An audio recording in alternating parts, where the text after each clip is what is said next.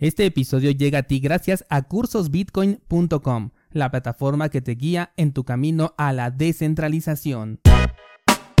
La peculiaridad que tiene este exchange es que te va a cambiar primero por Monero y posteriormente las va a enviar a tu cartera. El día de hoy te quiero mostrar una plataforma que nos compartió un descentralizado en el grupo de Discord. Si no te has unido, te invito a que pases a esta comunidad. Tienes el enlace en las notas de este programa. Y bueno, pues esta plataforma se llama Houdini Swap y como su nombre lo indica, es un intercambio de criptomonedas que tiene una particularidad bastante interesante. Si tú has utilizado el exchange de cursosbitcoin.com, la verdad es que se parece bastante. Es un intercambio de estos centralizados en donde no tienes que eh, tener un registro dentro de la plataforma para poderlo utilizar. Simplemente te aparece un pequeño formulario. De un lado colocas la criptomoneda que tú vas a enviar, del otro lado colocas la criptomoneda que quieres recibir, colocas la dirección por supuesto y se hace el intercambio. Todo esto sin colocar ningún dato personal. Es bastante interesante, tiene también sus pequeñas desventajas como por ejemplo el ser centralizado, el que si algún, eh, bueno, si detectaran por ejemplo algún movimiento extraño podrían llegarte a bloquear tus fondos y tendrías que ponerte en contacto con ellos y eh, bueno que al momento en el que se está realizando el intercambio pierdes momentáneamente la custodia de tus criptomonedas digamos que por un periodo em, en este caso más o menos como de unos 20 minutos el, el, exchange que vamos a ver en este caso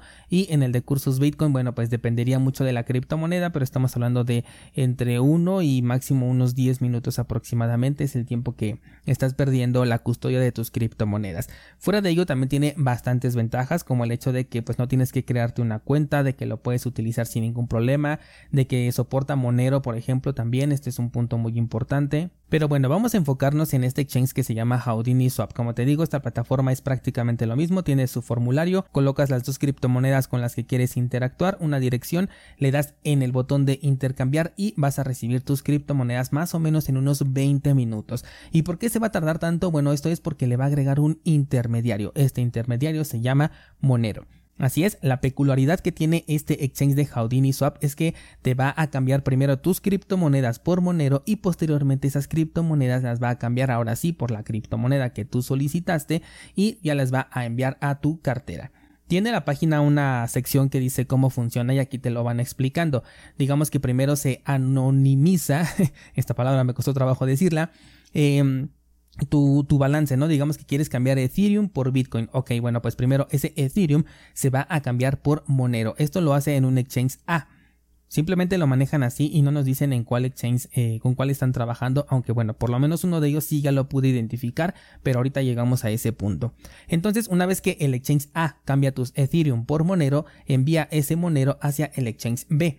En teoría, este movimiento no se puede registrar porque es una transacción realizada con Monero. Sin embargo, como son plataformas centralizadas, no sabemos si entre ellas tienen alguna eh, interacción en donde digan, ok, sabes que yo te envié esta cantidad de Monero, que la cambié por eh, esta cantidad de Ethereum, que además le pertenecen, por ejemplo, a Daniel Vargas, ¿no? Todo esto no lo sabemos, tenemos que confiar en ello. Ellos dicen obviamente que, que pues esta información no les interesa y que no la van a estar eh, guardando, pero bueno, de todas maneras, como no lo podemos verificar, pues aquí se los menciono, ¿vale?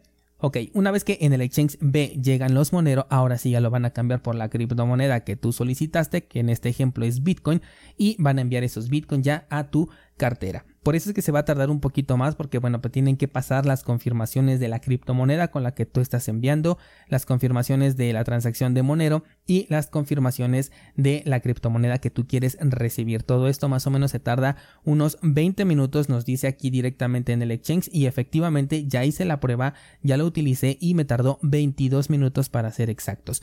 Además, déjame agregar que, eh, bueno, yo hice un intercambio de Cardano por Bitcoin. Ese Cardano lo compré en, un exchange centralizado, lo compré en Bitso precisamente para que tuviera, digamos que esta rastreabilidad y eh, verificar todo el proceso, ¿no? Bueno, pues la comisión que elige al momento de enviarte tu, Bitcoin en este caso, o el que me envió a mí, eh, eligió la comisión más alta, así que también toma mucho eso en consideración porque si en ese momento las comisiones son altas, podrías tener por ahí pues alguna fuga de capital, ¿no? Llamémoslo así. La plataforma es bastante intuitiva, tiene simplemente un botón que dice intercambiar, tú eliges la criptomoneda, por ejemplo yo le voy a poner que quiero cambiar nuevamente ADA por Bitcoin, le digo que quiero cambiar 500 ADAs, no voy a hacer este intercambio, simplemente lo estoy eh, manejando como un ejemplo.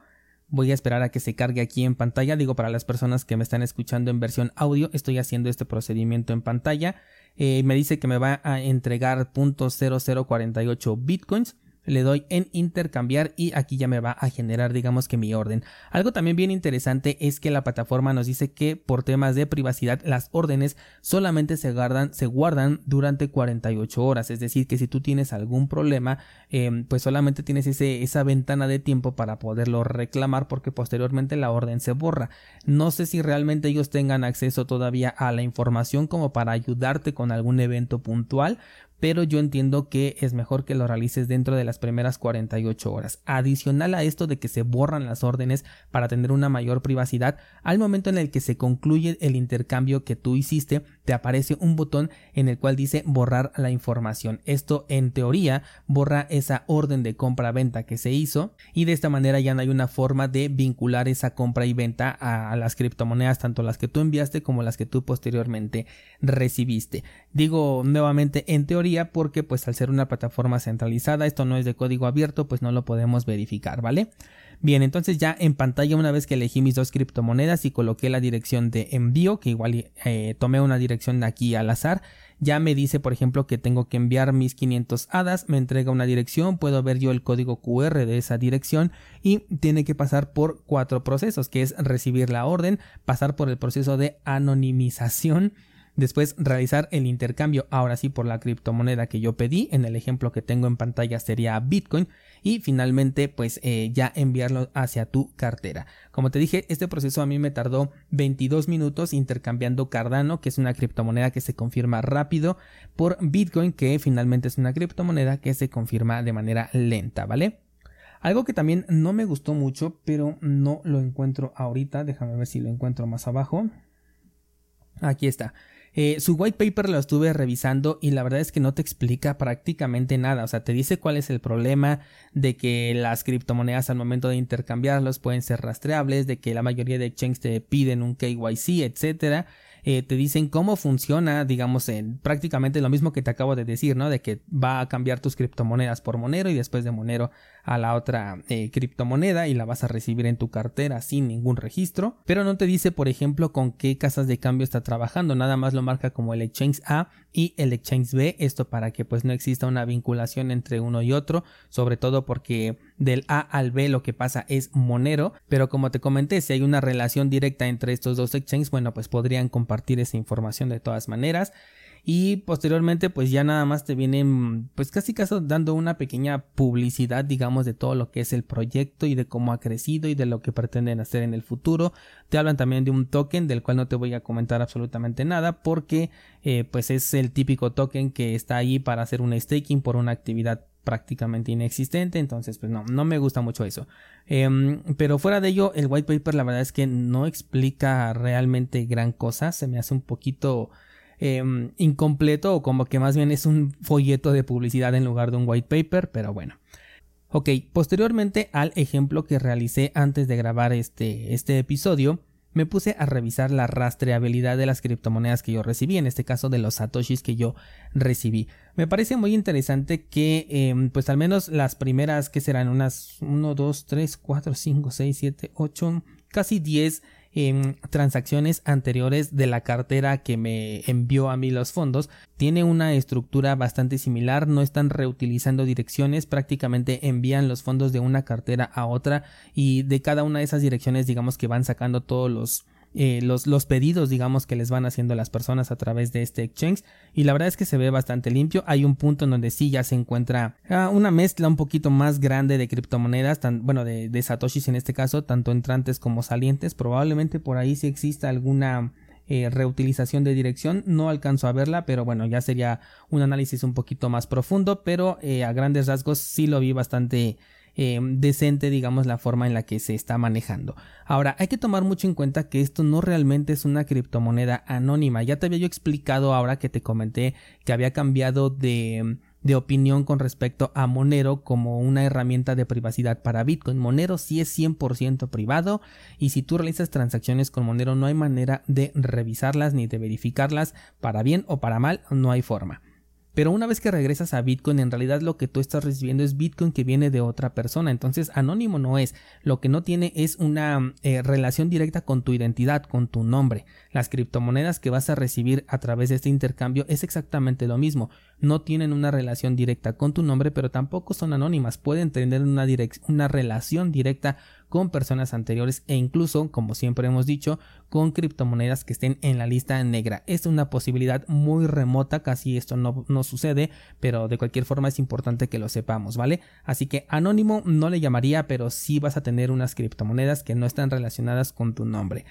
Eh, mención especial a lo que son las criptomonedas que trabajan con la Ethereum Virtual Machine, lo que vendría siendo Ethereum, eh, no lo sé, Polygon, Binance Smart Chain, todo lo que trabaja con la Ethereum Virtual Machine y todos los tokens derivados tanto de Binance como de Ethereum, todos estos tokens que son la gran mayoría, son muchísimos, eh, es muy difícil que tengas una privacidad realmente cuando utilizas este tipo de modelo de cuenta porque vas a manejar una única dirección. A diferencia de, por ejemplo, en Bitcoin, que cada vez que tú realizas una transacción puedes entregar una dirección distinta, la cual no tiene nada que ver con las otras direcciones con las que ya has recibido. Si haces todo de manera correcta, en Ethereum y todos sus derivados, todo utiliza exactamente la misma dirección, por lo que utilizar este método para ese tipo de tokens Em, lo vería un poquito eh, complicado, digamos, porque a pesar de que tú intentes hacer las cosas bien, pues todo va a terminar cayendo siempre, siempre en la misma dirección, o de lo contrario tendrías que estar creando carteras y carteras y carteras diferentes para cada una de las transacciones que realices,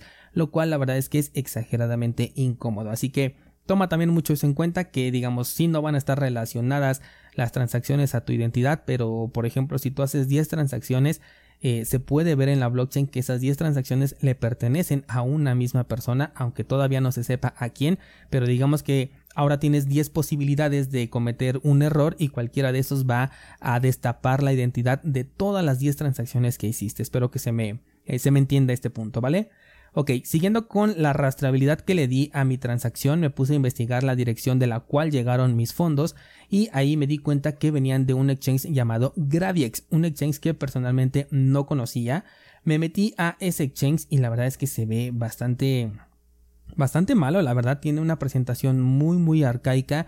Tiene una sección de noticias en donde literal están copiando y pegando las, las noticias de la página de Cointelegraph entonces, mm, no lo sé, digo, si te lo ponen aquí, ¿no? Que se trata de Cointelegraph, no, no están mintiendo, a lo mejor nada más es como eh, un RSS, digamos, de estas noticias, pero bueno, el punto es que no tienen algo propio. El exchange, la verdad es que sí se ve bastante, eh, no lo sé cómo, cómo poderlo llamar, seguramente si lo estás viendo en la versión en pantalla, eh, bueno, pues ya te darás cuenta a, a, lo que me refiero, pero no, no se ve muy confiable que digamos, ¿no? Para, para pronto. Después me fui a CoinMarketCap y busqué ahí este exchange de Gravix precisamente.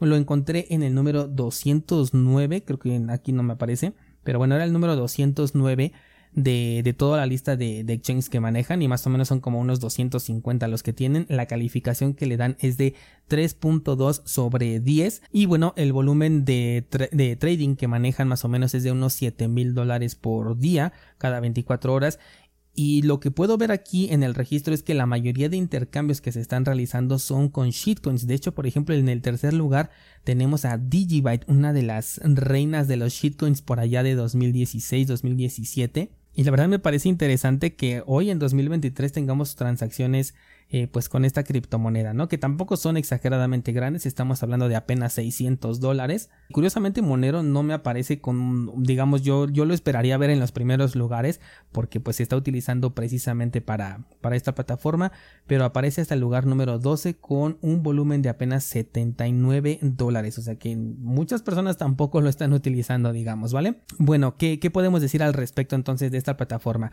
Me parece bastante interesante, la podemos utilizar como como te dije, yo ya realicé el intercambio, me funcionó perfectamente. En todo momento te aparece la rastreabilidad, digamos, de en dónde, en qué proceso se encuentra tu transacción, si todavía no se recibe, si está en el proceso de anonimato, si está en el proceso de envío hacia el otro, eh, hacia el exchange B, como ellos le llaman, o si ya finalmente pues está enviándose hacia tu dirección. Entonces eso me parece bastante transparente. El exchange, como pudimos ver en la información de CoinMarketCap, no tiene la mejor de las calificaciones. Es un exchange bastante del que se están haciendo, eh, del que están haciendo uso para el envío directamente hacia tu, hacia tu cartera. Pero finalmente, bueno, pues sí puedes conseguir esa, esa privacidad o ese anonimato por parte de tus datos personales utilizando esta plataforma. Con el exchange de cursosbitcoin.com podrías hacer prácticamente lo mismo, solo que aquí tienes que hacer los tres pasos. Tú mismo tendrías que convertir primero a Monero, recibirlo en una cartera donde tú tienes la custodia y volver a hacer otra transacción ahora de Monero a la criptomoneda que tú quieras recibir en este caso, ¿vale?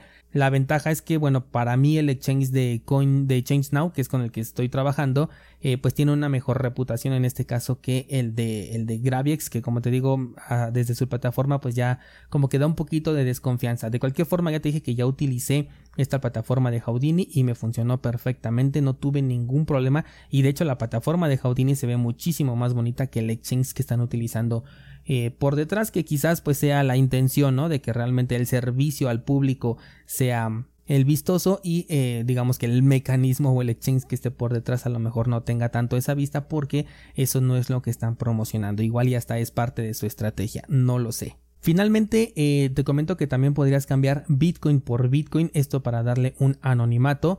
Em, no lo recomendaría, yo creo que si vas a hacerlo con Bitcoin preferiría un CoinJoin definitivamente porque ese sí es una herramienta en donde el Bitcoin que recibes tiene una completa privacidad porque en el historial lo que se va a ver es precisamente eso, un CoinJoin y no se va a poder ver eh, el historial de, esta, de estos satoshis a diferencia de, si lo haces a través de Monero en donde sí se puede darle una rastreabilidad a esos satoshis aunque no estén ligados a tu identidad.